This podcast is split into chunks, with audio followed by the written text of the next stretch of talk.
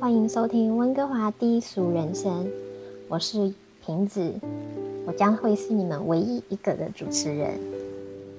这一个自我介绍呢，我大概录了十几次吧，因为一开始呢，我想要走一个很忧郁、很忧郁、很忧郁的路线，原因在于这个频道的名字叫做温哥华低俗人生，这一个频道呢，就是要。分享给大家知道，住在温哥华的人和事。其实呢，温哥华就是好山好水。可是住在温哥华的人呢，是不是符合这个好山好水的背景呢？这就是这个频道的主要内容。在接下来的几集呢，这个频道将会是满满负能量的内容。如果你决定要听的话，请做好心理准备，帮自己打个强心针吧。这里呢，不会让你有快乐的感觉，也不会让你有精神放松的感觉哦。现在呢，就让我正式介绍一下我自己。我是从读书的时候就移民来温哥华，已经在温哥华居住了将近二十几年了。为什么会开启这样子的一个频道呢？因为温哥华给大家很多的印象。就是一个空气很清新啊，风景很好啊，你到处去哪里拍照都是一个明信片的照片。当初我移民来的时候也是这种感觉，一打开门看出去就是一幅很漂亮的风景画。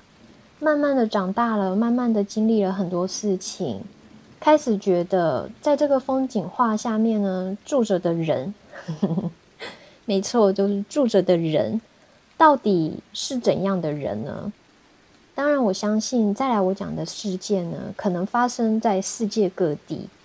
可是，我只是想要分享我自己的故事，让我有一个可以把埋藏在心里面很久很久很久的压力，一次的释放出来。所以呢，我在温哥华居住了这么多年，从一开始学生时代和毕业之后。的打工都没有真正的踏入过社会。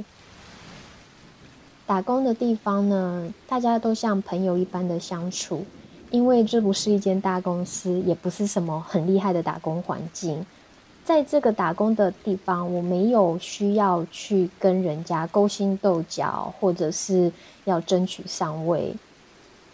在我当时的认知，我觉得说，哦，原来这就是。踏入社会的第一步这么快乐，这么自在，结果呢？原来这不是真正的社会，社会还离我很远。一直到慢慢的，我真的开始有真正的工作，然后经历了结婚生子，这些都不是重点，重点是生完孩子之后，我成立了一个社团，一个聚集着温哥华台湾女人的社团。是不是听起来觉得很可怕呢？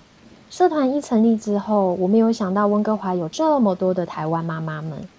从这里才是真正踏入社会的第一步。我开始体验到了人和人之间的利益，我开始感受到键盘侠的可怕。这一些就是即将在未来的几集我要分享的故事。嗯，你要说是故事，好像又不太对，因为他们都是真实的事件。如果你很期待的话，记得要回来收听。我要带你们看一下不一样的温哥华。我不是一个会帮温哥华说好话的人，我只是想要让大家看到真正的温哥华是什么样子呢？我叫瓶子，感谢你的收听，希望下一次你还会回来听一点很厉害的八卦哦。